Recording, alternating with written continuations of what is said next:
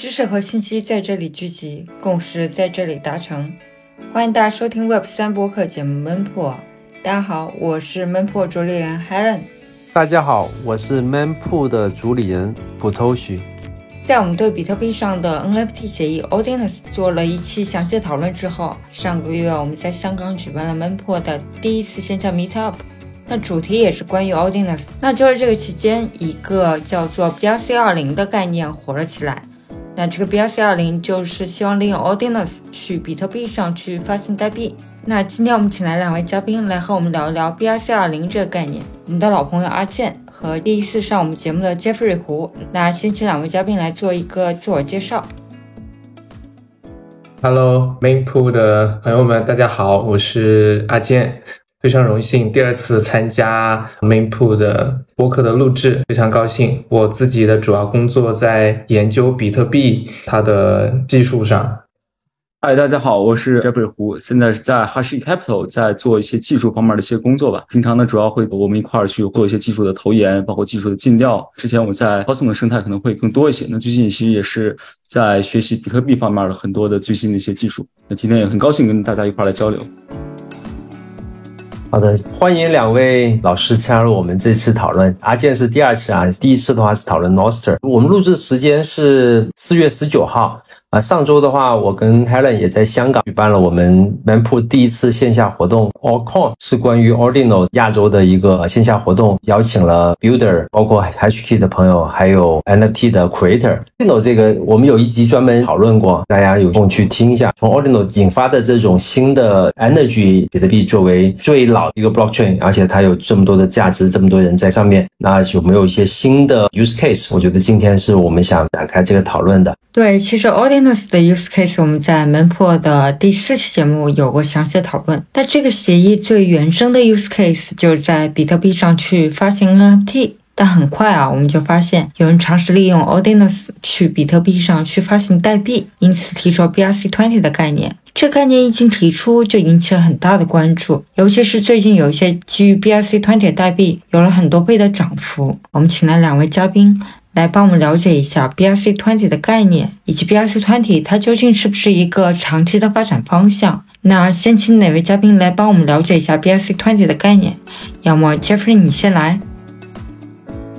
首先先声明一下，就是我对 BRC 二零的一些看法是代表我个人观点啊，不代表所在供职机构，包括也不构成投资建议。因为 BRC 二零其实也是在谈讨论可能比较多的一个事情了吧？可能因为时间比较久，可能大家觉得好像在比特币的链上好像比较难去新发行一个资产，那么自然而然可能就没办法引入更多的资产，或者是引入更多的应用。所以这个可能是大家发现，哎，如果有一个趁着这个 Ordinals 换热潮吧，可能会有一个新的一些这种资产的会出来，可能大家会关注度比较高。那么 BRC 二零的本身呢，比较偏科普的理解，其实就相当于是类似于在 ERC 七二幺之上。去实现了 ERC 二零的这么一种功能。那因为它是要基于 Ordinals 再去写一个 JSON 形式的一个数据，写到 inscribe 到比特币的链上的，相当于是它要把自己的呃资产的名字、资产的 tick，然后呢总的发行量这些信息呢，首先先 Ordinals 形式写到链上，然后呢再去把比如说有用户想要去参与，比如首次的 mint 的话，他自己可能也会再去 inscribe 一个引用到最早的这个部署的这么一个动作，然后再去再去发行一个 Ordinals。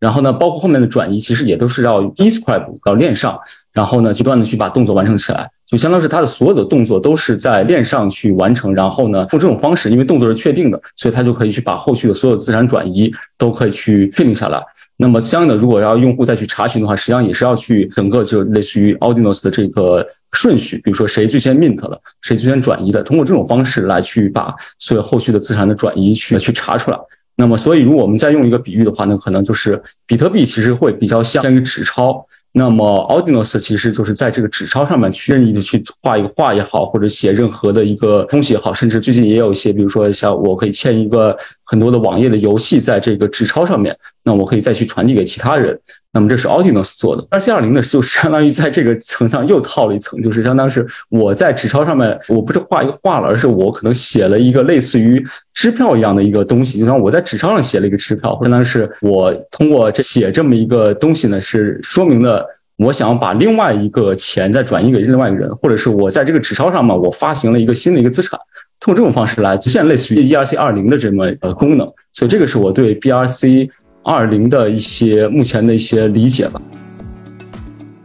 Arduino，我这边稍微简单介绍一下，Arduino 用一个比较独特的方式，把任意一块数据，只要大小在四兆 B 以内，就可以写到比特币里面。Arduino 的作者 Casey 他有一个 Arduino 的 theory，可以去把这个 Arduino 定序，就像手上的纸钞，纸钞其实是 fungible 的，一块钱跟你的一块钱都一样，但是其实纸钞在生产的时候它有一个编号，那个编号可以理解为它就是一个 Arduino 定序。然后呢，你在那纸钞上就画上一段话，或者是 attach 一段任意的代码。只要在四兆 B 以内，那这个就是一个 ordinal 的 inscription。那这里面其实它是用了两个技术，一个 Tableau 的，还有一个就是 Segway。如果没有这两个，其实这个也不能够实现。我也想请阿健给大家解释一下见证隔离 Segway 还有 Tableau 啊，其实这个技术都已经出来很久了。这两个技术，请阿健给我们大家解释一下，也讲讲 ordinal 你的一些观察。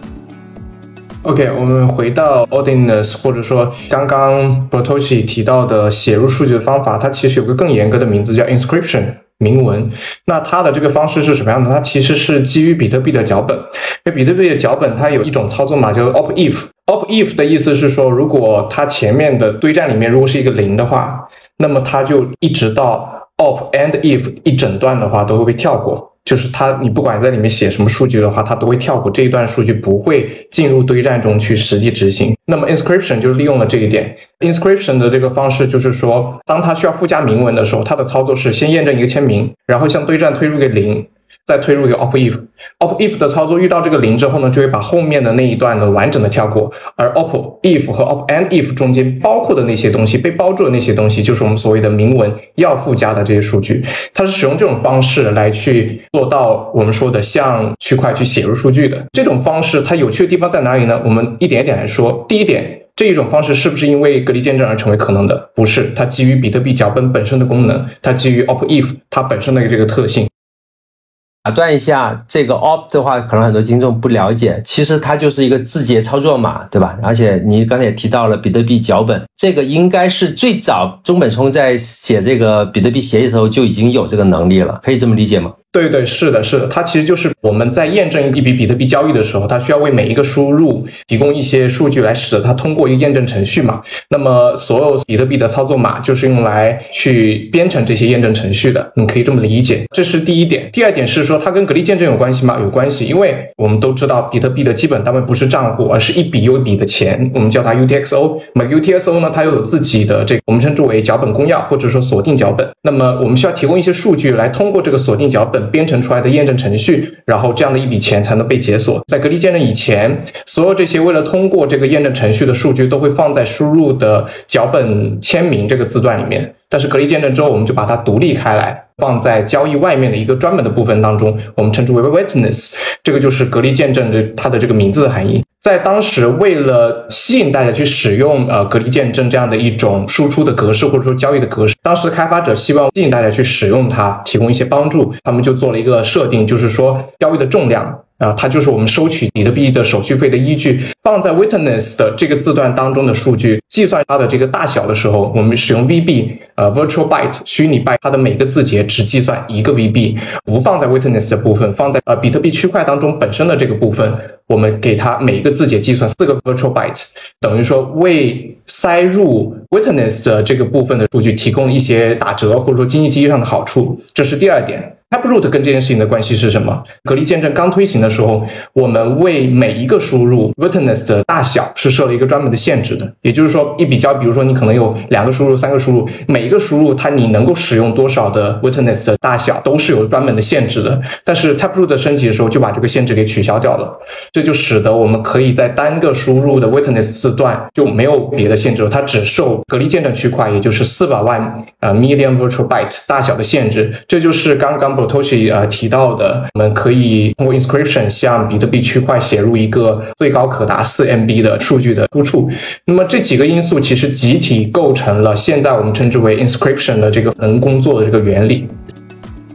其实我记得 Taproot 出来的时候是二一年底，算是一个软分叉。之后其实差不多有一年多的时间 adaptation 吧，使用率其实很低。Taproot 的地址大家可以统计嘛，非常少。反而是 Ordinal 协议出来，然后可以去写 n l f 就增多了很多。不知道我这个观察对不对？然后为什么是这样子？我也想阿健或者 Jeffrey 也可以大家讲一讲。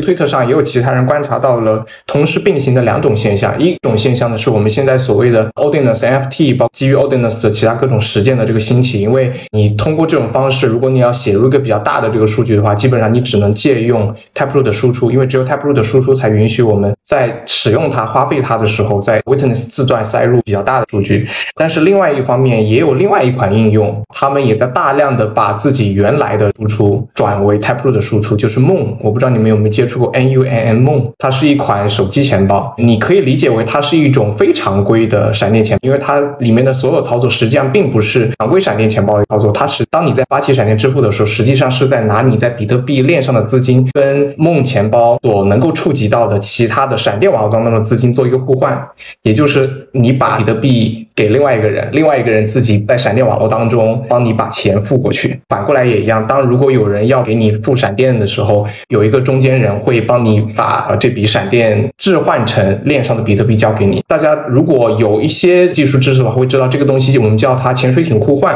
它是链上资金跟闪电网络中那种资金的互换。这种互换呢，它其实会用到哈希时间锁，也就是一些相对来说比起普通的比特币支付更加复杂的比特币脚本。Taproot 升级之后呢，梦呢就开始帮助自己的用户。把很多他们原本使用 Taproot 以前的地址来保存的资金呢，置换成 Taproot 的地址，所以这一点也导致了 Taproot 的地址最近的采用率的这个上升。啊，这是我观察到的两个现象。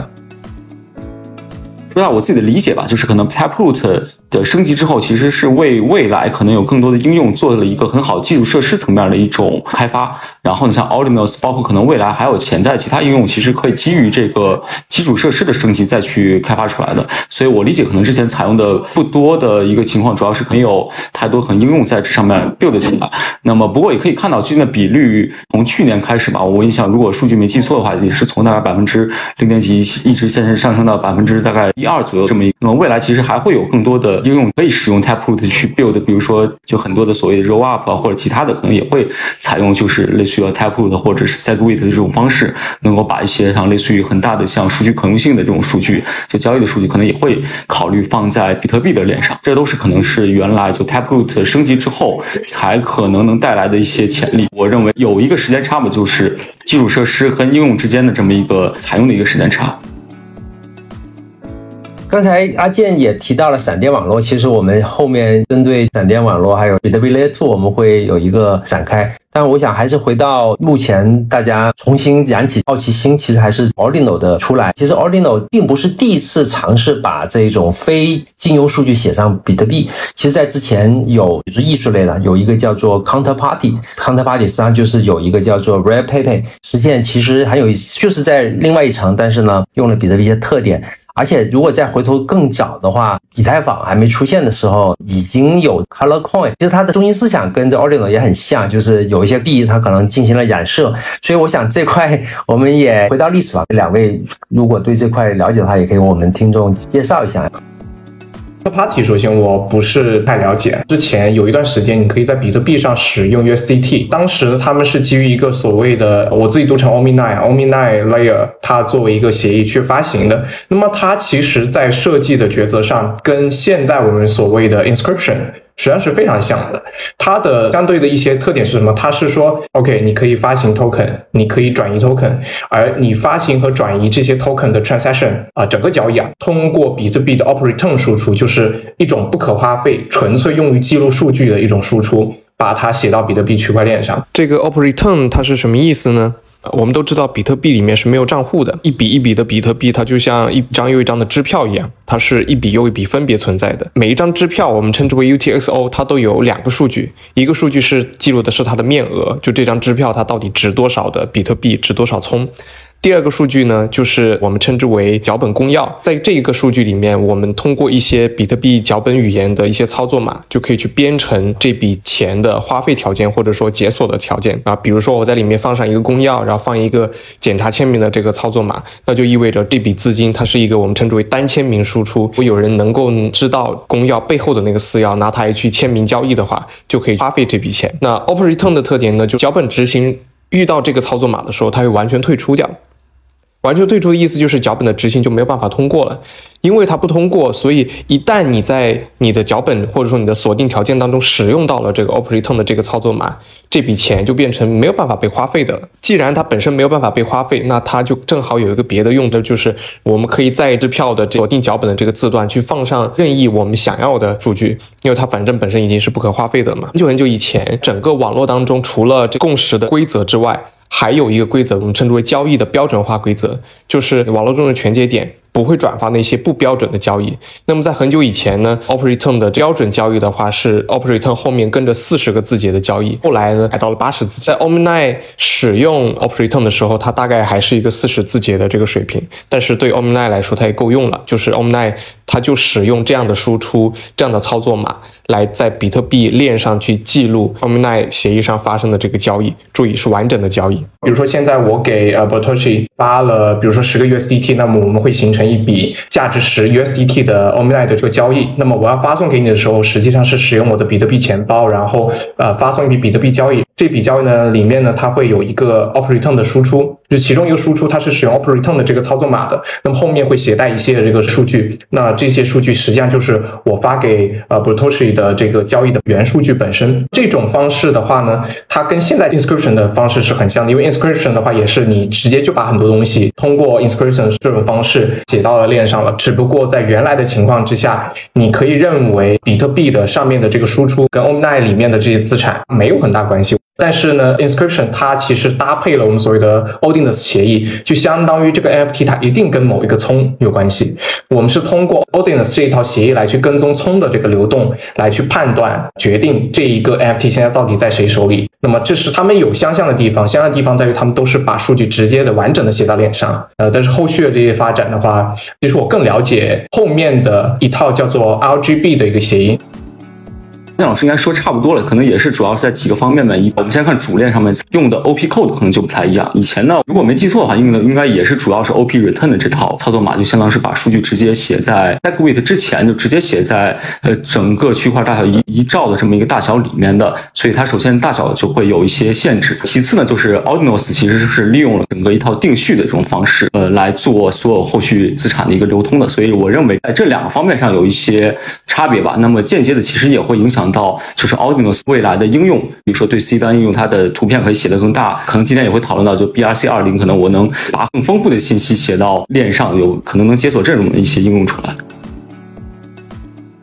对，那提到了 BRC 二零，我想这个引到下一个话题。BRC 二零是在 o r d i n a l 之上，也是利用了 Inscription 可以写任意数据嘛，然后去把 JSON 就写进去，然后 JSON 里面定义了一个 BRC 二零的一些标准。后面在整个算是 o r d i n a l 社区里面也有一些很有意思的实验吧。现在有好多 BRC 二零的一些币啊，那也有人讨论是不是可以把稳定币弄上去。其实第一次听的时候觉得这个好像脑洞很大，但是刚才我又回想起 USDT 啊，Tether 最早是。在比特币上 Only Layer 这一层发行，所以我觉得有必要去讨论一下当时这个 USDT 是怎么在比特币上实现的。因为我听下去刚才的两位嘉宾的说法，其实核心的一点就是在脚本里面有这个 OP Return。因为这段代码在比特币的账本里面它是忽略的，但是它又因为区块的原因可以去写进去，在这个塞位之前可能是更小一点，应该不大，但是有塞位了，那个可以放的这空间更大。是不是同样的，就是所有人必须是某一个比特币的私钥的 owner，就是我得有这个地址我才能接受，然后呢，我再去把 open return 里面的那段可能比特币协议不理解，但是在另外一层理解的，我解析出来，然后我这样子的话就知道 USDT 这个稳定币。发行量多少，然后多少是在我这边，是不是可以这么理解呢？其实它首先还是用了比特币的公司要的作为对象，同时呢有一些数据是写进去了。呃，刚才也讲了很多怎么写进去，写完之后它的解析比特币不理解，但是另外一个协议是理解的。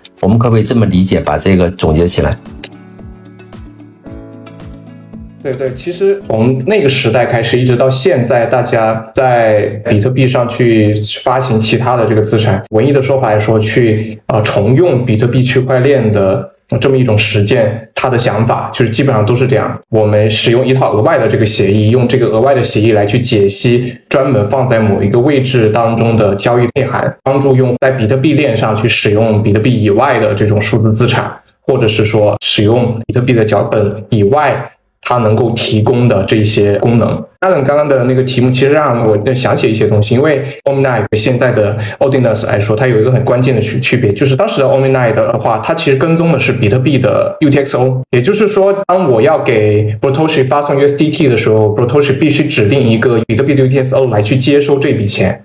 他是用这种方式来去保证说一笔钱不能被花两次啊，这个能理解吧？很显然，因为一个 UTXO 它是不能被花两次的。那其实 Odinus 的话呢，它就是跟踪葱也有类似的地方，因为一个 Odinus 它只会在一个确定的 UTXO 里面，然后确定的这个 UTXO 它也只能被花费一次。那么这个就构成了他们当中的一些相似的这个地方。虽然可能现在 Odinus NFT 它引起了很多的这个想法，可能感觉到非常新，因为很显然就是对于在计算机的世界里面，没有什么是数据不能解决的问题。对吧？如果你能写进数据去，你可以写进任何东西去。比如说，之前大家一开始讨论 Odinus NFT 的时候，大家担心一个问题，说它好像没有 collection，没有集合的，就没有这种收藏的感觉，没有这种成套收藏的感觉。从这个角度上想，它就变得很简单，因为你可以直接把这种集合的这个信息也当成一个裸数据写到里面去。有人是说，那我能不能不拿这个来做 NFT 啊？我做那个 fungible token 行不行？那也行，对吧？就好像那个 Protoshi 刚刚说的，你可以定义一种 JSON 格式，这种格式提供了关于这种 token 的一些基本的这个信息，并且啊，你甚至可以把对于这些信息的承诺，也就是一个签名，也直接写进去，就发行者的签名也直接写进去。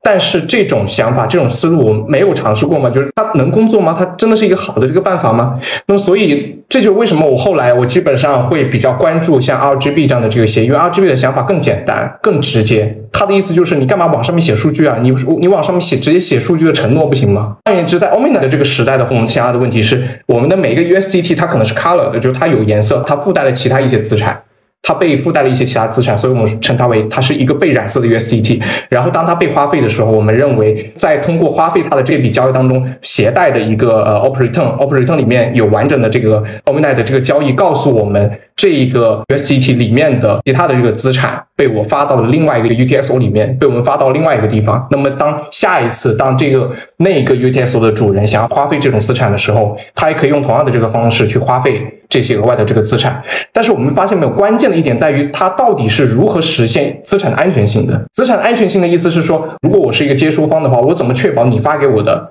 是真东西？就你发给我了，你不能再发给别人。这是所有的这些所谓的资产协议的它里面最核心一环，就是你怎么证明你发给我了，你就不能发给别人？在所有的这些协议当中，其实最根本的解决问题的都是比特币交易。都是比特币的 USO，比如说一开始 Omni 的时候，UTXO 它负责携带这些呃其他这个资产，它称它为 Color Coin。当它被花费的时候，这些资产一并被花出去。现在我们认为 Odinus 就一个一个的葱携带的这些资产，而这些葱所在的 UTXO 被花费的时候，我们这认为这些 NFT 随着这个从被转移到了另外一个地方。关键的问题都在于 UTS O 本身不能被花两次。接收方能够相信你现在转给我的是一个东西，你不能双花它。在这个基础之上，RGB 的想法就是，既然如此，你把所有的数据放到链上都是没必要的。为什么？因为当我作为一个接收方，我真正的安全性其实来自于一个 UTXO，它没有办法被花两次。那么接下来我们就可以用一种方式来去达成安全的智能合约系统这个效果，那就是当如果你要给我啊，比如 b r o t o s h i 或者是呃 Jeffrey，当你要给我发送一笔资产的时候，我需要你给我提供。这笔资产是怎么流转到你手上的？它的流经过程的每一条比特币交易的顺序。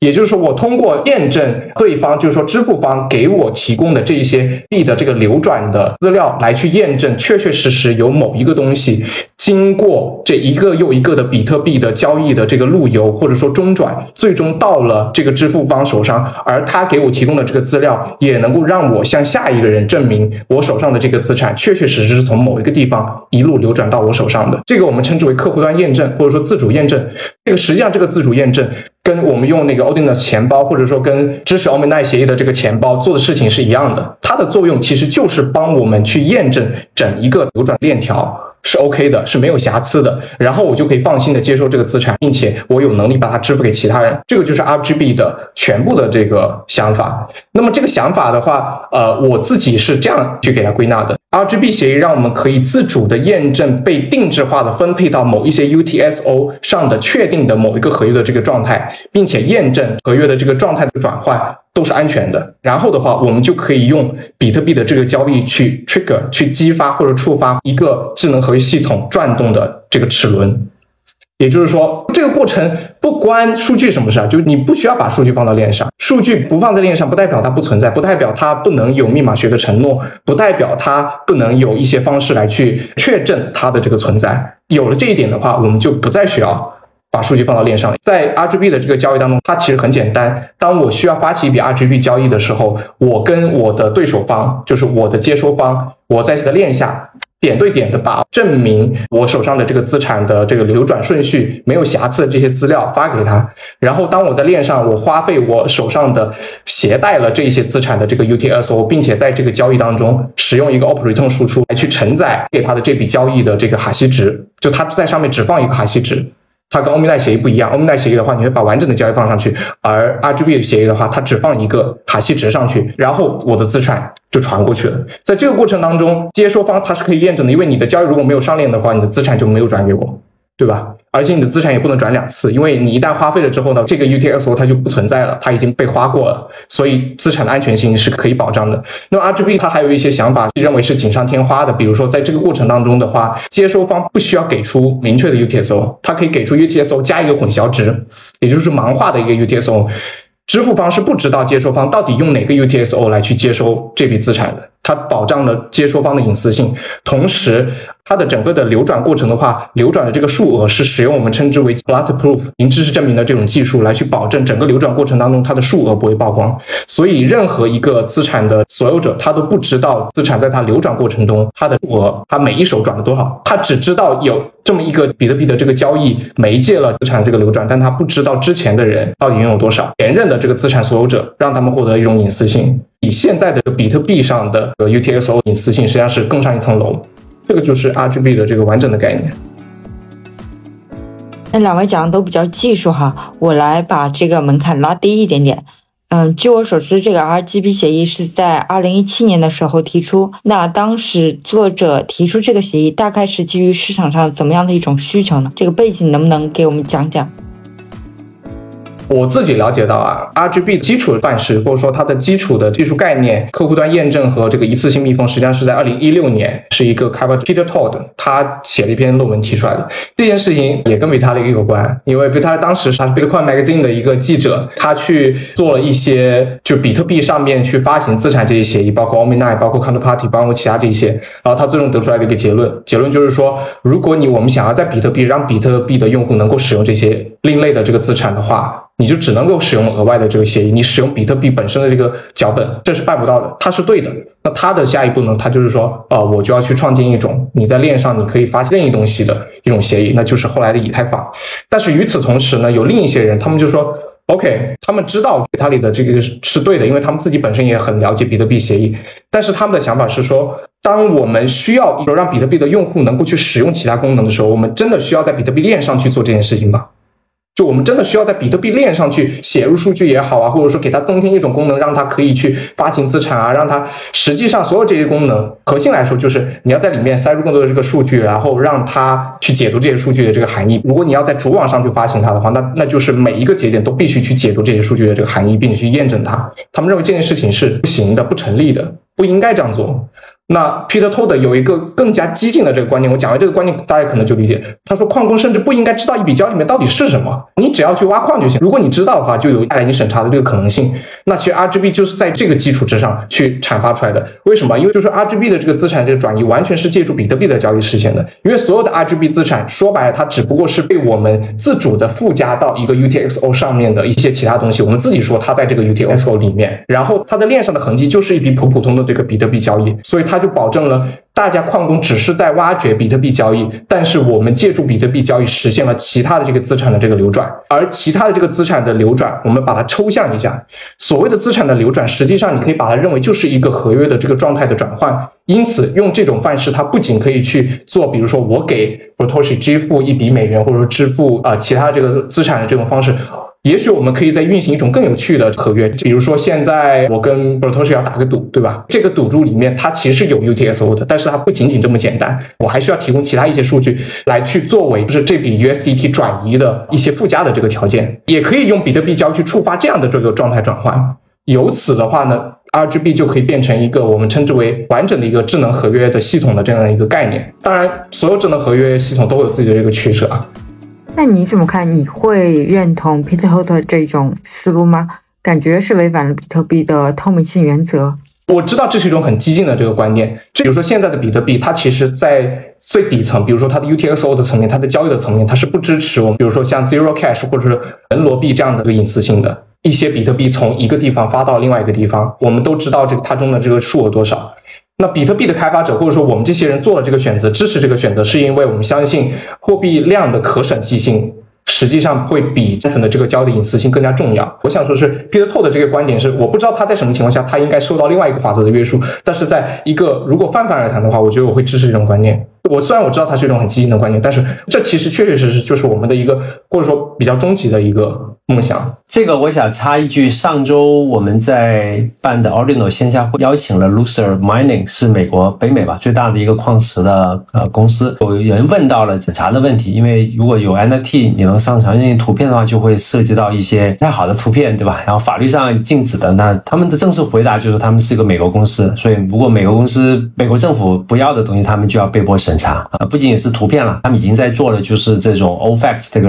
名单，对吧？如果比特币有一些是朝鲜啊这些国家，他他们其实已经在做这件事情了。刚才我们讨论的，比如说某些技术能够让矿工不知道，那就没有这个责任了嘛。他能力很大，那在以太坊上大家也知道有这个 MEV 啊，这个矿工可以去排序了，因为他知道交易的内容，他可以做排序，要么他自己做，要么他把这个卖给其他人。那回过头来说，当时这个基于 RGB 协议有没有一些好的 use case，一些重要的进展呢？没有，因为大家知道以太坊的白皮书在二零一四年写的，二零一五年的时候它就出现了主网了，二零一六年的时候上海的 DefCon 期间还发生大的攻击，但是后面的话，很多人就开始在以太坊上去做开发，或者说去拥抱了跟比特币和 RGB 不一样的这个技术范式。那 RGB 本身这个概念实际上是相当的受冷落。因为实际上他们在过去几年，就是他们其实一直没有得到很大的这个资金支持。就现在的最最主要的一种 RGB 的这个客户端的话，它的开发者就很少了，好像就几个人，没准可能它主力开发只有一个人，是乌克兰人，他们一个团队都是乌克兰人。RGB 的这个想法最早是哪一些人在支持他们？哪个国家的人？猜一下，意大利人。当时 Peter t o 的那篇论文的话，还有另外一个联合作者叫 Gazmo Zuko，非常老炮的一个人，就是他自己还办了那个 Scaling Bitcoin 第三届的这个大会，一个非常一个非常有资格被我们称之为有毒的比特神教的一个人，就他是一直在支持这个 RGB 的以及相关的这些概念的发展。他们是意大利人，然后最早去直接把这个去去做这个技术上这个实现的，是一群乌克兰人。但是他这个概念是实际上是相当受冷落的。但是个人认为 RGB 是我。目前遇到的在比特币上去做啊资产发行和协议当中最吸引我的，我认为它就是最好的这样的一种观念，就我自己认为一个非常棒的一个观念，它不一定在一开始就可以获得啊所有人或者说我们认为最主要的这个行业参与者的支持和参与，因为很多人甚至可能不太了解这个概念。那就说，RGB 提出来的时候，正好是以太坊蓬勃发展的时候，差不多在同一时间，以太坊又提出了 ERC20，这个 ERC20 很快的就吸引到社区和开发者大部分的注意力，然后基本上 RGB 就没有获得什么样的关注。那刚刚阿健老师讲了很多，都是关于 RGB 和 BRC20 之间的对比。那现在我想引到下一个问题，就是 RGB 和 ERC 团体之间能不能请两位给我们做一个对比？因为毕竟最近 BRC 团体也非常火，然后 ERC 团体这几年也发展的很好。那归根结底的问题就是，我们为什么需要 BRC 团体呢？我觉得这个 BRC 二零上面的这个整个的实现方式，就像刚才介绍，它是一种就是类似于基于 ERC 七二幺做二 ERC 二零的事情。那么呃，总体的我的感觉呢，让开发者来说呢，可能会稍微有点 tricky 吧，就是或者会感觉稍微有点别扭，是因为你所有的操作其实都是要再去发一个这个类似于 inscribe 的这种东西来做的。这种方式其实可能相比，如果我们看这 RGB 上面，其实 RGB 它会定义一些合约的模板，它也有 RGB 二零、RGB 二幺，就分别对应了 fungible token 和 non-fungible token。那么其实类似于这种方式，其实我认为可能会更成熟一点。这也是就是呃 BRC 二零的开发者，我印象在他的文档里面也提到了，就是说这个 BRC 二零更多的像一种实验性的一种尝试，就是说我看哎能不能用 Ordinals，我能做更多的一些。事情实验性的一个，大家可能要更成熟一些方案，其实可以去看 RGB 或者是 Taro。我印象他在文档里面其实也提到了这一点，所以这个也是我的观点，就是我自己觉得可能 BRC 二零可能更像一个过渡性或者实验性的一个方案，实验性或探索性质可能会更强一点。然后呢，我自己的建议可能还是会觉得，就包括刚才你说的提到的，就是跟以太坊那块儿，如果要对比的话，其实我自己觉得倒是。不用我们的以太坊对标，因为我觉得这两个生态其实思路啊，包括整个生态可能都还挺不一样的。那么，其实我觉得，如果在比特币的这个生态里面去换更多的一些项目的话，其实可以去找一些更多符合比特币技术特性的一些这种创新性的一些项目吧，而不是完全就是对标或者是相当是照搬一些以太坊上面的这种模式来做。呃，当然我也不说完全没有用，就只是总感觉会有点别扭。就一方面，其实它实践起来，如果我们说实话的，肯定不像以太坊上体验那么好，因为像 B R C 二零，你还要去整个的去把这个所有信息写到一个呃没办法去自动化执行的一个环境里面，现在只是写了一个很简单的一个数据之后，所以它体验肯定不像以太坊那么好。那另外一方面，其实也没有发挥出来比特币应有的一些特性吧，甚至可能会降低一些比特币的这种特性。那对吧？还包括其实可能今天可以去聊到，像比如说域名这种类似的，那其实都会反而会降低一些比特币原来的这种应该可以给用户带来更多的安全性的一种或者其他方面的一些体验。对，所以我觉得可以，如果要去看更多项目，更多的可能还是会看，比如说比特币这种类似于客户端验证啊，或者其他的这种可能更多利用到比特币自己原生或者是独有一些技术的这种项目，我觉得可能会更有意思一些。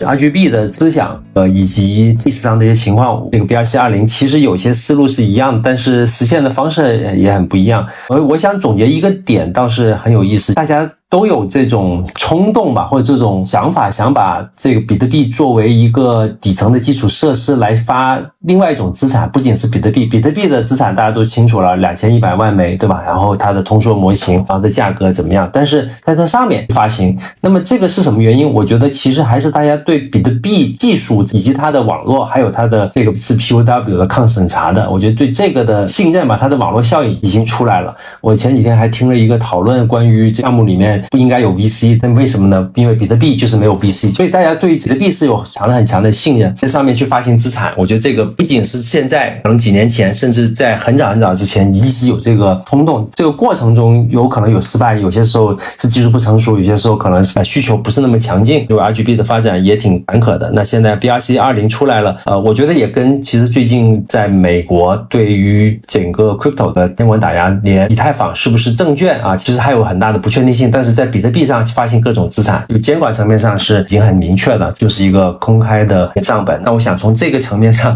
就想表达，就是大家其实一直想发资产，然后比特币一直是作为最老牌的，大家也是最认可的、最去中心化的、最抗审查的这么一个技术层面上去发。但是刚才讨论这么多，其实。它只是在数据解析层，但是呢，它的比如账户体系啊，比如说共识啊，其实完全是依赖呃比特币的。即使是最早的这个 Omi Layer 这块，它也没有自己的共识，完全就是用比特币的共识。现在有另外一种方式吧，因为我们讲到这种。都是一方面是资产啊，新的这个 use case，第二方面就是扩容，因为要把 UTXO 要确认，至少六个区块确认了，那大概时间也很长。然后在这块的话，其实有些场景是是不 support 的。那么我们就想换到下一个 topic，就是 layer two 的一个讨论，因为最早。阿健也讲了闪电网络，这个呢就是比较正统性的比特币的上面的 Layer Two，但是现在也有其他的 Layer Two，Ordinal 起来也带火了大家 Stack 以比特币为基础的一个所谓的 Layer Two 的一个链，还有一些其他的新项目出来。现在在比特币上这种扩容方案啊，就是所谓的 Layer Two 啊，你之前也有一个讨论，到底是叫 Layer Two 策略还是怎么样啊？我也想两位讲讲你们的看法，也给一些定义吧。我觉得这块也很重要，因为说法很多种。要不然 Jeffrey 先说。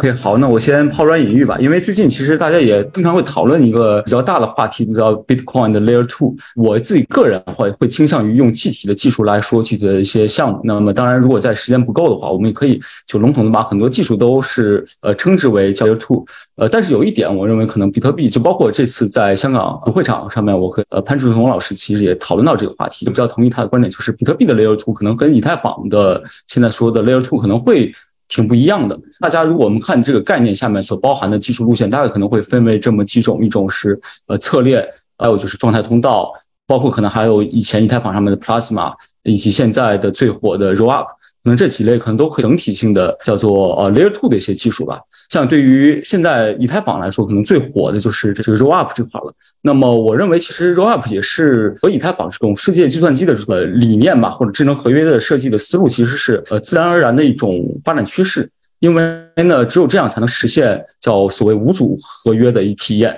就怎么理解这个无主合约呢？其实我自己理解就是，用户你不需要自己去盯着。自己的电脑或者是你的客户端去进行很多计算的验证或者怎么样，就不能闪电网络，你可能是要自己去跑个节点，不断去看最新的状态。但是比如说你在以太坊上去，比如说你在 Uniswap 把资产存进去作为一个 LP，或者是呢你借贷的时候你把资产存进去去生息，那么其实都不需要你自己去盯着这个节点的状态去看，而是有其他人帮你去负重前行，也就是所有网络里面参与共识矿工或者是叫做现在的这个 Validator Node 去帮你去不断的去验证和计算。最新的状态，并且去更新现在最新的这个渠道链上的，所以呢，这就是开放的这种好处吧。呃，当时也有一些故事啊，就是状态通道，包括 Plasma 出来之后呢，其实 Vitalik 其实提第一个问题吧，或者首要的问题就是说，哎，你上面能不能运行一个 Uniswap？因为你 Uniswap 你是要存资产到 Liquidity Pool 里面才能够不断去更新的嘛？那可能之前的很多方案都是没办法支持这种形式的。那我可能 roll up 来更多的一些形式出来之后，你才能支持像我们把很多的合约都可以去无主的可以部署上去，嗯所以这个是是优点。那么缺点是什么？可能未来可能还会稍微有点难，因为本质上其实都会去相当于是在 Layer One 上面去作为最终的某种计算或者数据或者是状态的一种承载吧。所以我们也可以看到，现在有更多的方案去试着通过 Modular 就是模块化的方式去不断的把去解决这个问题。就未来可可能会有一些新的方案去不断的解决。再说远一点，其实目前比特币上面也有一些项目在做这个 Roll Up 方面的一些尝试了，比如一些 ZK Roll Up 或者什么的。但目前的主要的方式可能还是把把比特币去当做一个数据可用性的这么一层来用，就相当是模块化里面，我们把就最终的很多的交易数据到比特币的链上，因为利用比特币的这么一个应该是安全性最好的一个链来实现这个事情，这是一种 layer two 吧，就是比特币其实现在可能也会有一些。在往这块做，然后第二类方式呢是状态通道，最典型应该就是闪电网络主要使用这项技术，最终的结算或者什么样的一种方式你可以放链上，但是之间的转账或者是其他的一些计算，其实都可以在链下去，双方或者多方之间去更新最新的状态，通过比如说 HTLC 或其他的方式来去保证最新状态的转换都是双方认可的，通过这种方式来实现一个状态的通道。那当然最终的安全性其实很多是由最终的比特币的矿工来保证的。包括其实刚才说的 Rollup 其实也是类似的。就如果我们说 Layer Two 的一个定义，如果说是共识层面的这种交易安全性都是由最终比特币的这种 Layer One 去保证的话，那么我认为这两个是比较典型的 Rollup 和状态通道其实都是类似的。那么还有一种呢，就是刚才其实也提到的第三种，如果我们说第三种的话，就是侧链这种方式。那么这种呢形式其实也是很早应该就有人讨论，包括在比特币白皮书里面，其实也提到，就是 SPV 这种 Simplified Payments Verification，好像是个全称，就不用全节点去验证。交易，而我只要去，相当是可以去呃无限验证某笔交易是不是有效，通过这种方式来做。那么，所以其实也就可能，如果觉得比特币的链上的这种不管是性能也好，或者是可编程性也好，如果满足不了我的要求的话，那我们可以再单起一条链，我相当于是我另开一个赛道，在这个赛道上面，我们再做更多的这个智能合约啊，或者是其他的方式的运算的一些执行。然后呢，那我只要呃另外一个侧链，可能我只要能验证出来原来比特币的链上的这些信息，比如说你转了一笔 BTC 到这个链上，这原来在原链上的一个交易是可信的，那我就可以在这个新的这个侧链上，我去投一笔，比如说有一笔新的资产，然后我可以去做这个事情了。那这是一个单向的。但是反过来呢，其实可能会比较难，因为比特币可能没办法去在链的这个层面上直接去无信任的，或者是由所有矿工去验证出来这个另外一个链上的所有的交易是不是发生了。所以一般来说，可能都是要采用一个类似于所谓联盟侧链，或者是可能类似于一个小组吧，或者是几个成员可能会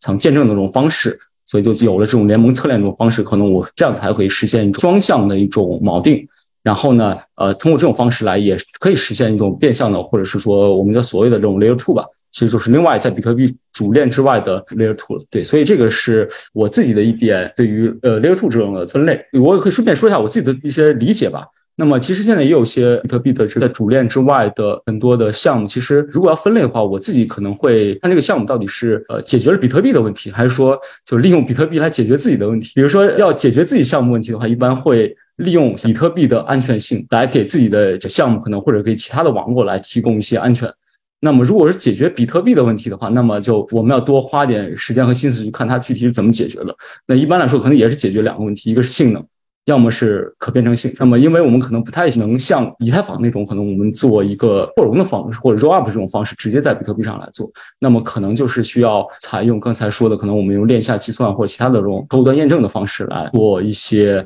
这种更多的尝试吧。对，所以所以大概这些吧，我就可能说的比较多。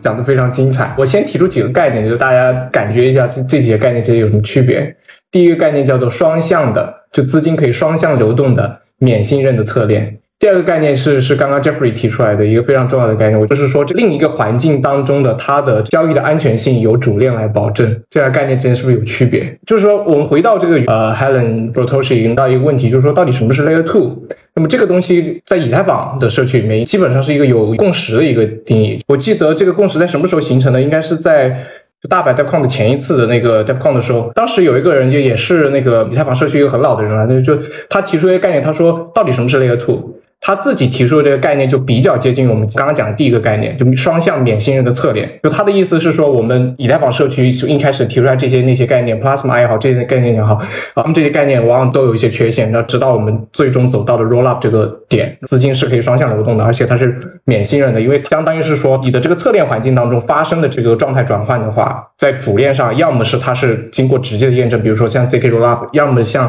Arbitrum 呃乐观 Roll Up 上面交互验证这个机制去约束它。那这个东西也就成为了现在的以太坊社区的对 Layer Two 的这个通行的这个看法。那这种看法，其实就会遇到一个很有意思的挑战，就是那状态通道呢，对吧？像状态通道这样的东西，就比较闪电网络这样的东西，它它不是 Layer Two 吗？它毫无疑问应该是被当做 Layer Two 的话，像呃可转吗？可以转啊。你说免信任吗？免信任啊，对吧？但是它不是侧链，它没有链的结构，单纯只是双方呃一个又一个闪电节点两两之间互相交换，不会被发送上链的比特币交易。啊，在这个过程当中来更新双方的支付能力，或者说支付余额，来去达成它的支付的这个效果。以太坊里面有像这个闪电网络的这个项目，但是其实后面你会发现，它里面有各种各样的原因，可能会导致它没有办法成为现实。当然，其中一个原因是，就状态通道这个想法，其实跟以太坊社区的某一些期待是不相容的。就刚刚啊，Jeffrey 也提到的，就是 Vitalik 的那个问题。另外一个问题就是，你实现这个东西，你的 gas 开销是多少？你的 gas 开销真的能够让大家那个退出的时候就不会觉得肉痛吗？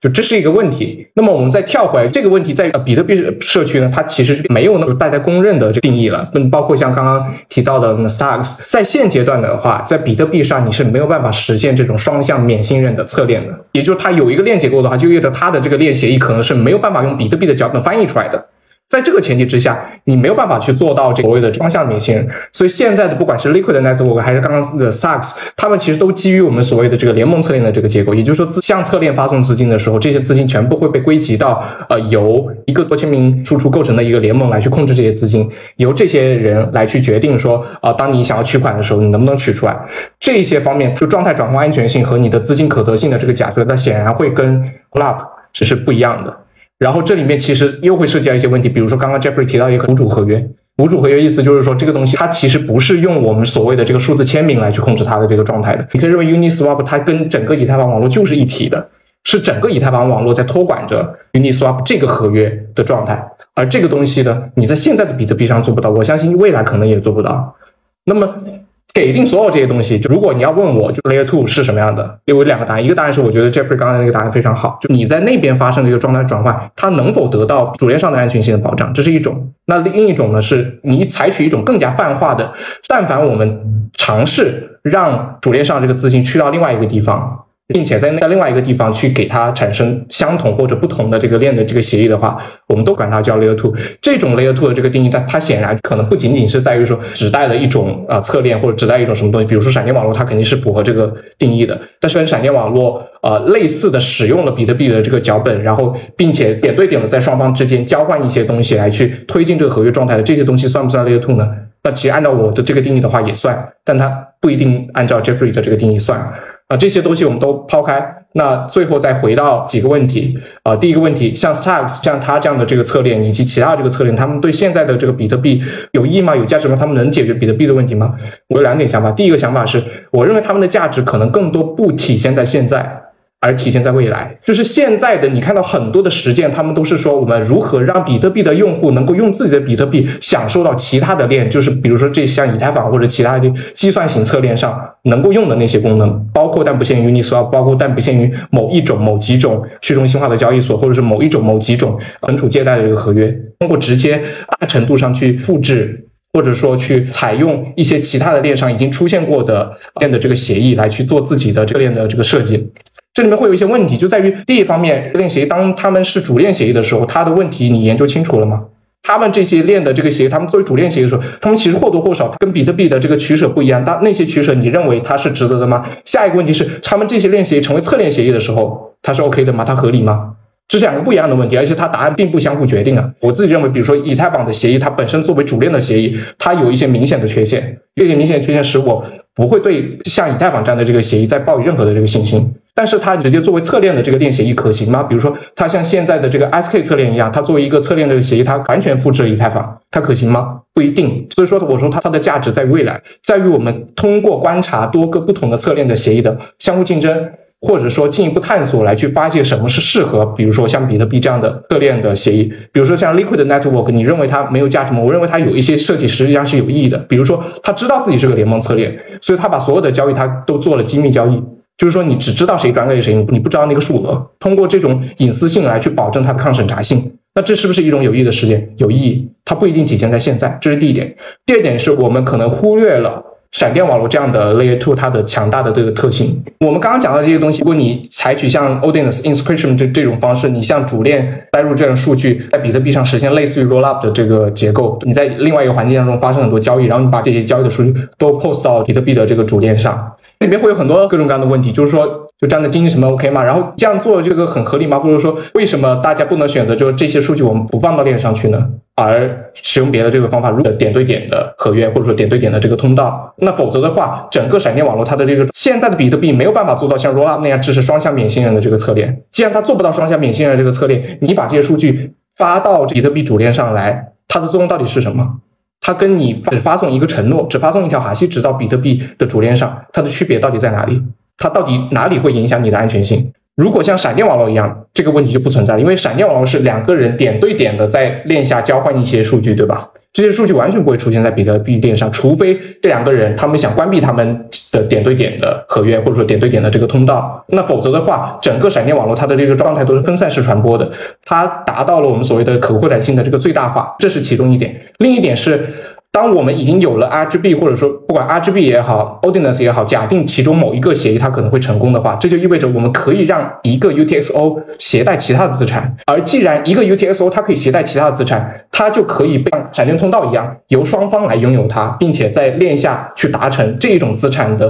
部分分割和转移。比如说，我现在有十个 USDT，呃，不是 Toshi 有十个 USDT，我们可以形成一个闪电通道。这个闪电通道里面有二十二十个 U USDT，我们相互相转来转去，对吧？因为这些 USDT 它们都归属于某一个 U T S O，我们可以把它汇集起来变成同一个 U T S O，让它们附加在同一个 U T S O 上。那这个 U U T S O 是我跟 Botoshi 的二杠二的多签名的输出，那么我就可我们就可以点对点跟闪电网络通道一样。那么在这个情况下，我们就可以在闪电网络之上，或者说基于比特币和其他的这个协议的这个结合，来形成在闪电网络当中去路由其他资产的这个支付，乃至用闪电网络的这个交易去触发。其他的另外一个环境当中的这个交易或者说合约的状态转换，你就开启了这种可能性。而在这一点上的话，闪电网络你可以认为它的可扩展性是无无懈可击的，那么它就为我们开放了一个非常大的想象空间。那这里我想追问一个问题，就是阿健不断的提到双向免信任，我相信这个概念对于部分听众来说还是有一些难度，要么阿健给我们解释一下。OK，解释一下，那就是比如说现在有一条侧链，对吧？我把资金发过去的时候，啊，这是在主网上发生一笔交易嘛？那么当我在主网上发送过去之后呢，它会在侧链上相对应的给我另外一笔货币，而它在另另外一个链上给我另外一笔货币的。这一件事情，它是能够被主网用一种方式去确认的。举个例子，现在的 rollout 的话，比如说你在侧链上发生一笔交易，这笔交易的主体部分不包括签名啊这些部分，它被完整的记录到以太坊的这个主链上，从而对于这个侧链来说，我们可以通过追踪这条侧链发送到主链上的所有的这些记录，来去复现出这个侧链上。的最新的这个状态，并且控制资金的这个合约，以太坊上的一个智能合约账户，允许我根据这个最新状态提供一些证明，来去越过所有人，直接向这个合约取出我的资金。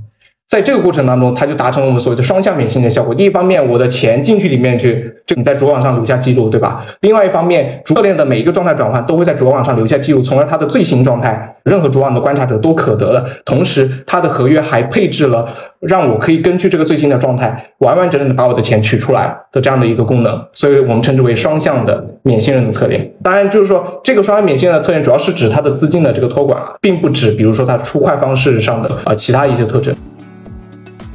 针对这个概念啊，你刚才提到一条链叫做 Liquid Network，印象中这个是 Blockstream 起起的一个链，它是要解决的问题就是交易所之间的比特币可以很快的进 settlement，其实就是很多核心开发在这个公司嘛。你刚才提到这个 Liquid Network，它其实是一个联盟链，因为它是就是这几家去跑的节点，它本质上是一个多签的一个链。OK，就是你得相信它嘛，就这几个节点不会作恶。可我讲另外一个例子，其实这个我比较了解，有个叫 Definity，它其实。用了密码学算法吧，就是算数 ECDSA 就就是门线的椭圆曲线签名，所以它的网络是可以人生的去持有一个私钥，所以它就可以接送跟接收这笔交易，而且它的网络的共识是由一个全球的网络，但去中心化程度我们可以再讨论啊，但是这个符合刚才 Jeffrey 说的无主的合约来验证的。那这块是不是可以理解成基于这种就是门线椭圆曲线签名，然后底下一堆机器它有自己的共识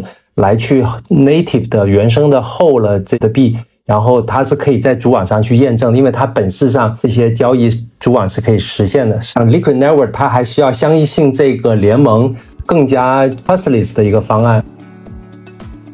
我不确定，但是比如说按照。不都是刚刚的描述的话，我觉得它可能不符合我们所谓的无主合约的这个定义。假定它是用确定的重要的签名去解锁的话，它就不算无主，我是这样理解的。你比如说 Uniswap，它是完全无主的，就没有任何人需要提供亲自签名来去解锁它，没有任何人需要去主动推动它发生状态转换。它对所有的交易，就是你送发送一笔交易进去，那它就根据你的这个交易解析，然后发生一个状态转换。它这个状态转换不需要任何的我们说的这授权的这个操作，就是它它是完全无主的，它跟它跟整个以太坊网络是一体的。换句话说，它的这个状态转换跟你在以太坊上把一笔交易发送给另外一个人，它是没区别的，跟整个以太坊网络就就共生的。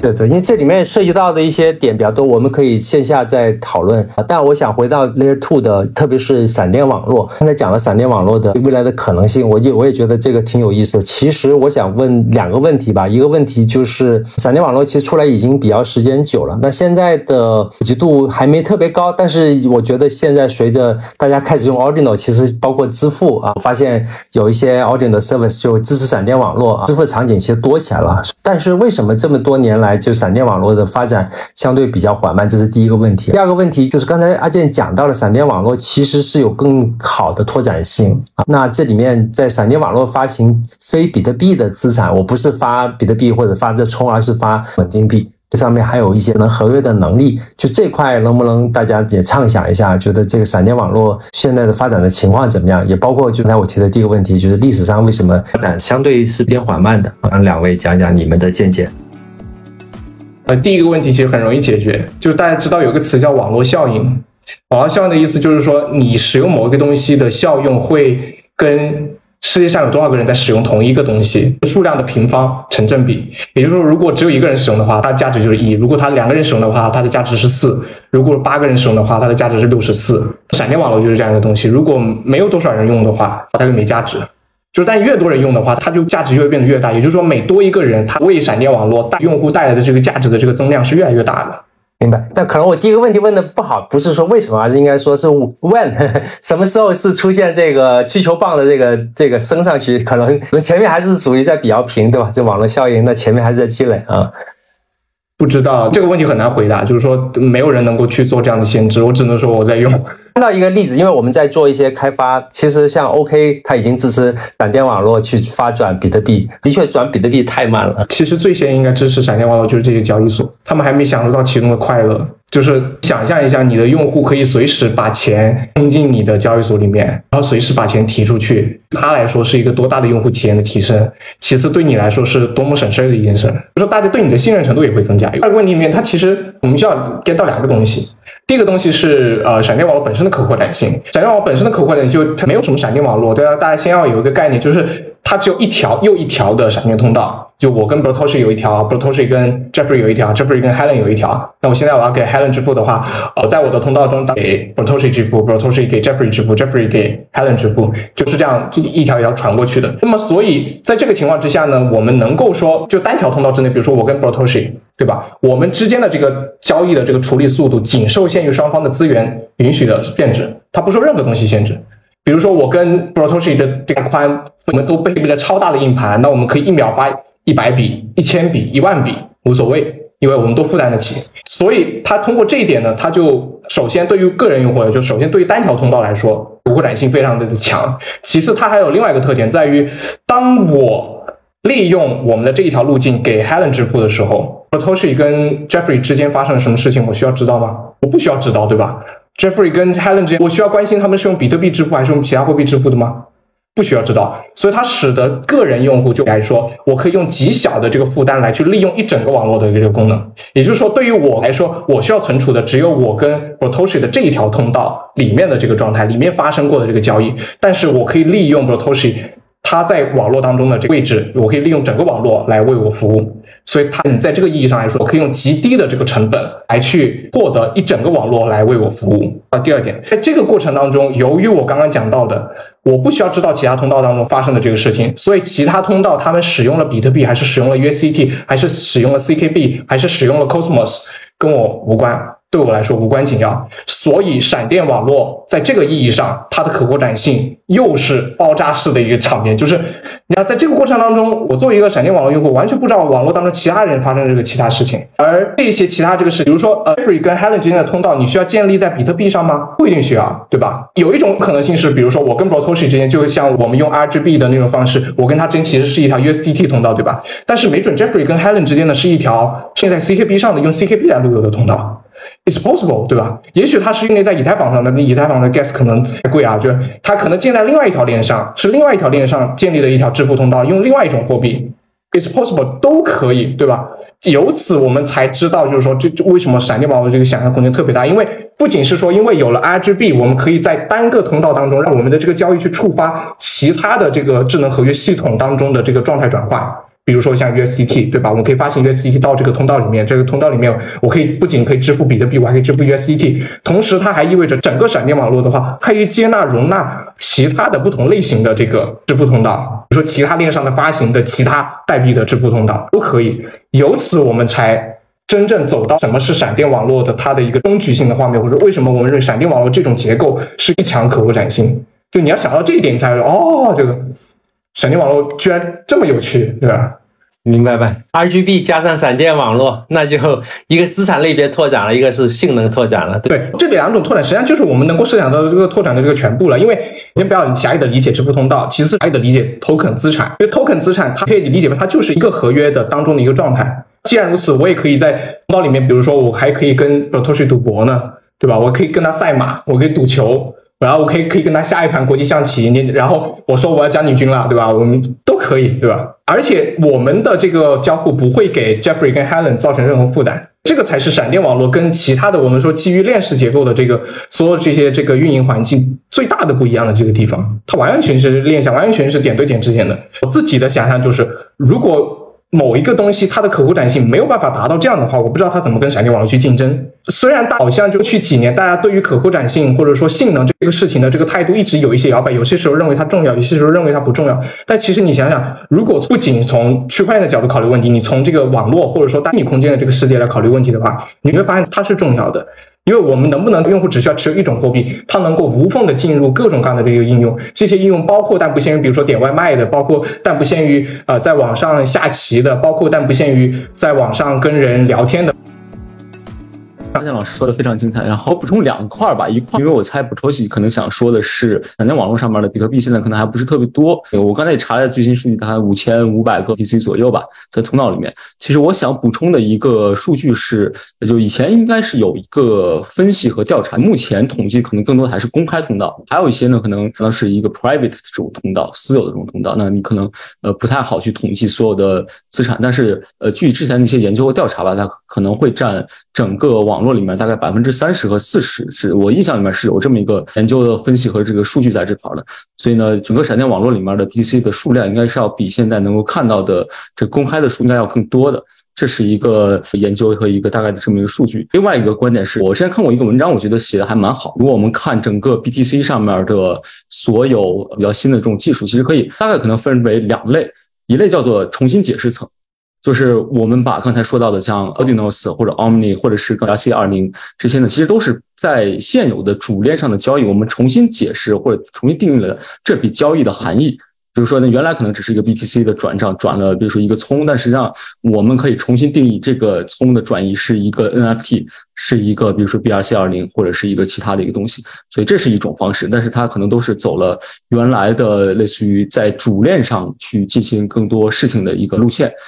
那是这是一种方式，另外一种方式呢，就是叫做叫省略层吧，那么就是类似于闪电网络这种。那么我们只要去把最终的可能我们一些结算或者是其他的这种和利用安全性吧，或者是一些承诺类的这个信息，我们放在链上。那最终我们要达到这个安全性，那就够了。那具体中间呢做了什么事情，我们都可以忽略，我们只要交易双方能够去完成我们相应的一些动作就够了。所以这是另外一种方式。那 RGB 其实也是被认为是两种的一种结合吧，就是相当是呃，我们既用了这个网络上的一些数据呢，同时我也可以在链下做了很多这种客户端验证的事情。所以这个可能是一个对我挺有启发的一种，我们看新现在一些比特币最新技术的一种分类的一种思路。回到我刚才那个问题，其实我觉得闪电网络可能就算其中第二种，就是省略层这块的，所以可能它对于未来可扩展性其实都是另外一种思路吧。因为像 Rollup，包括可能我们比较熟悉的以太坊，可能都走的第一条路，就是相当于是你利用了主链上的这块的空间，然后去做了可能更多的这种数据的一种解释。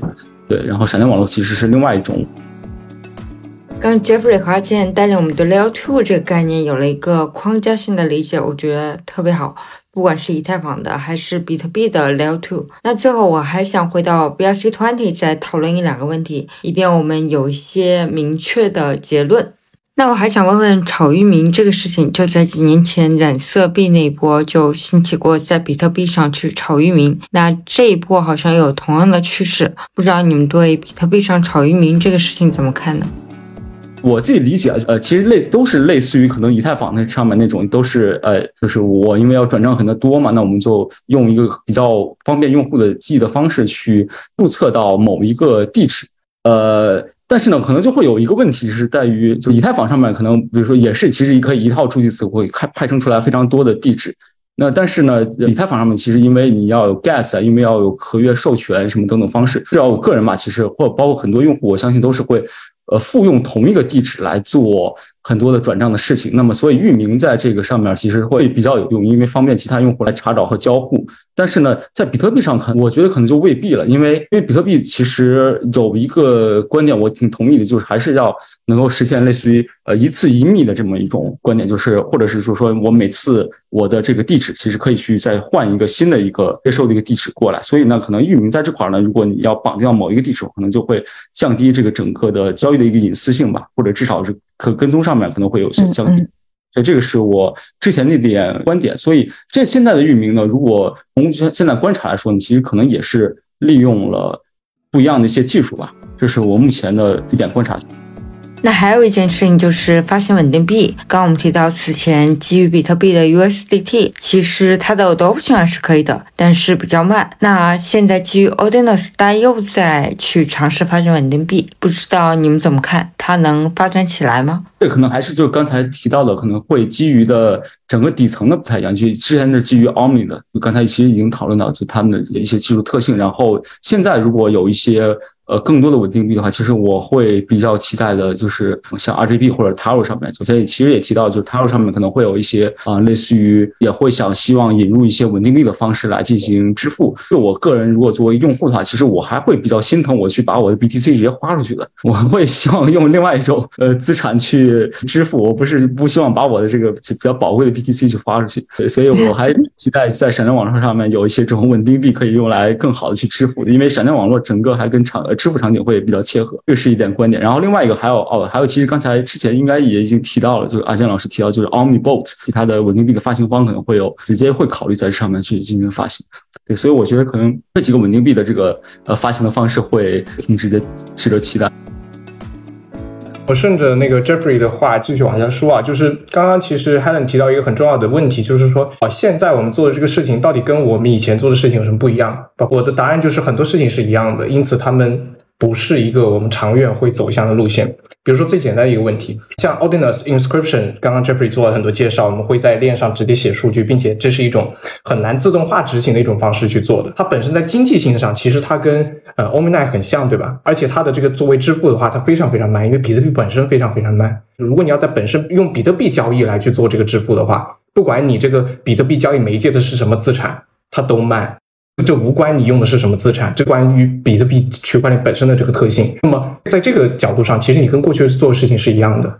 那么，什么事情不一样？比如说，RGB 它做的这个事情不一样，或者说，接下来大家在那一个试验、那一轮的试验当中，大家得出的一个结论，一个尚未被大家足够重视的一个教训，就是比特币网络不是这么用的。你要这样用的话，你应该用去用闪电网络，所以这就是为什么就 Tether 它的本身作为 Omni 上最大的这个单一币种的这个发行方，他自己后来就把自己这个 USDT 基本上他都撤出比特币网络了，他在其他网络上发行，因为他知道如果用户真的要支付的话。你用比特币是没办法做的。可是 Omni Layer 他们的项目方，他们也在推行一种新的规范，叫做 Omni BOLT，就是说一种兼容闪电网络的的 Omni Layer。然后包括像 Terra，包括像 RGB，他们做的事情都是说去去竞争一个东西，竞争这个东西什么呢？就是让自己这样发行的这个资产能够。接入闪电网络，或者说能够变成大家能够用支付通道来去支付的一个东西，然后再接入闪电网络，就谁接入闪电网络更快，或者说哪一种技术规范得到闪电网络用户的支持更多，实际上才决定了这些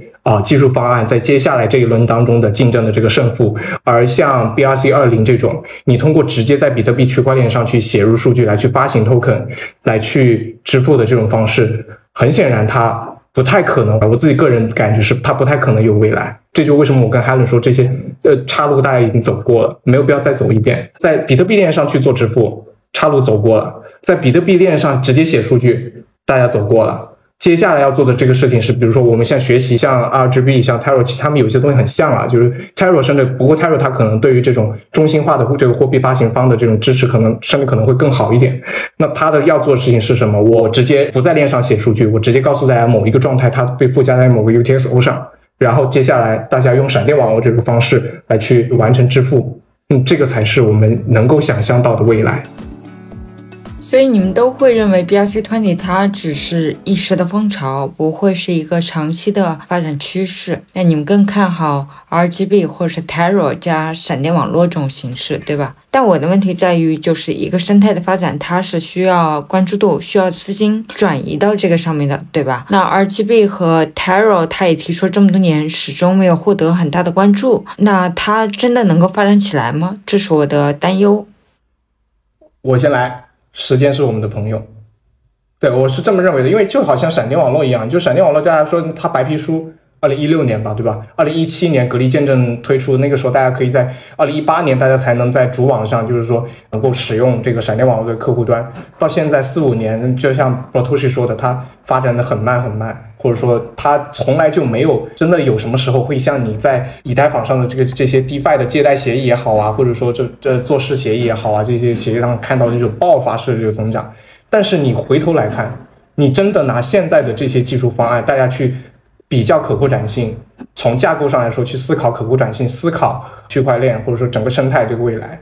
闪电网络你能绕得过去吗？这就我的终极问题：闪电网络比特币你能绕得过去吗？为什么不能？因为它技术上合理，而不是因为它最老，而不是因为什么原因。即使它现在比如说只有五千个比特币的，如果按照 DeFi 世界里面的经常用的这种指标，就 TVL 总锁定价值来去衡量它的这个价值的话，那是非常有限的价值。但是实际上，你从整个的呃，不管是行业也好，或者说虚拟世界的这个发展也好，这样的东西才能够真正把我们带向未来。这是我的结论。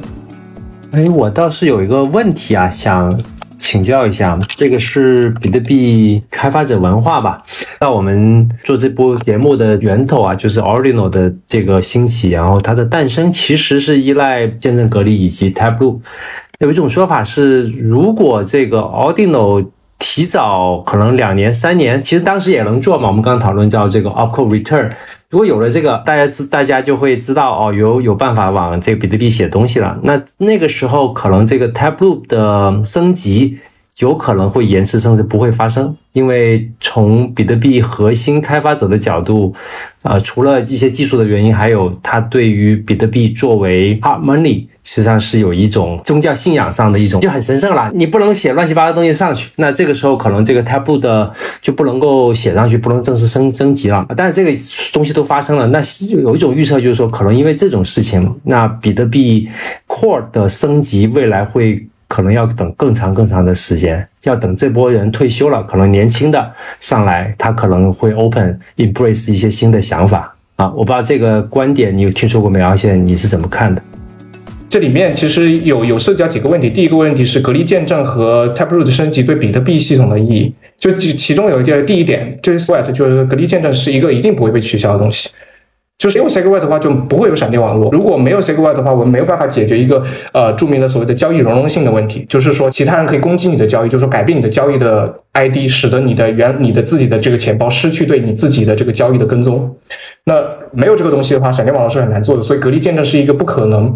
被妥协掉的这个东西。如果我自己，如果我站在那个时间点，如果我是一个开发者，如果我是一个关心比特币技术的人，没有任何理由可以阻止我。推行这样的就这样的这个决策，如果我在那个时代的话，我也一定会是格力建设最坚定的这个支持者。对这个这里面就有个问题，就是说 Taproot 它取消掉了单个这个输入的这个 witness 的这个限制，它到底是一个有意为之，还是说一个不小心的这个失误导致那个 ordiness 可以直接一下把那个三点九 MB 的这个图片都塞进去？我自己认为它不是说不知道会发生这样的事情，我倾向于认为他们是知道会发生这样的事情，但是在他们来看来，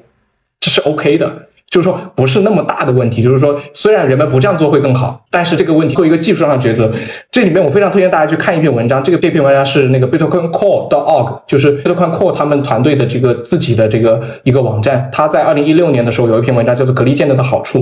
隔离建证好这篇文章的最最后一个小节，他说通往综合的单一的资源开销的这个度量。是什么意思呢？原本的比特币交易里面，原我们知道比特币作为一个呃希望自己非常安全的一个系统，它其实为比特币的这个交易设置了很多奇奇怪怪的条件，比如说整个区块当中的这个签名验证操作是不能超过一定的数量的，类似这样的操作，你谁谁想得到对吧？就是说大家以为就发个交易，它只要你的这个交易的大小 OK 就行了，但其实它还有各种各样的这些限制，呃，但是他们的当时的隔离建证想法就是说，隔离建证既然我们是一次升级。我们要做一个面向未来的一个很基础的这个升级，因为它本身是为了解决比特币本身和系统里面一个非常核心的一个安全问题。那么我们就步子迈大一点，就是说我们要做一个让后来的这些交易能够不受制于这么多奇奇怪怪的限制，而能够有单一的这个限制。这个单一的限制就是 virtual byte，就是单个的一个，就大家只需要考虑 virtual byte 怎么样尽可能小，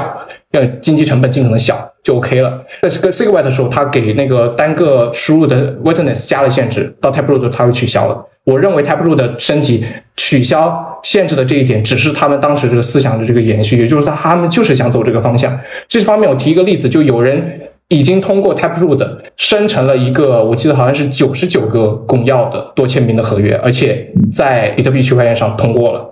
它这个东西在 SegWit 上是不可能的，必须 Taproot 之后取消了这个单个输入的这个 witness 的这个限制才有可能。而这个，我相信其实就是这些开发者想要的，就是说希望以后比特币的这个开发者，他对比特币的这个知识了解，不用深入了解它知识到这么细的部分，对吧？我们可以用更加轻松的这个方式，轻装上阵去为比特币开发更多的、更多样的这个应用。好的，非常精彩。这场采访我们基本聊了两个小时，在中间有一些部分我都 lost，因为特别技术，我需要先下去消化一下。阿健和 Jeffrey 不仅仅给我们讲了很多关于 BRC20 的知识，也讲了很多关于 Del2 和闪电网络的知识。Helen，这这就我跟你说的，就是做研究的人总有讲完的一天。你看我我我做的研究，我现在就全讲完了，我都不知道下一个他约我去讲闪电网络的人，我还能跟他讲什么。那我相信不会，因为学无止境，研究也是无止境的，你一定会有新的研究结论。好的，谢谢两位嘉宾，然后也谢谢各位听众，我们下一期节目见。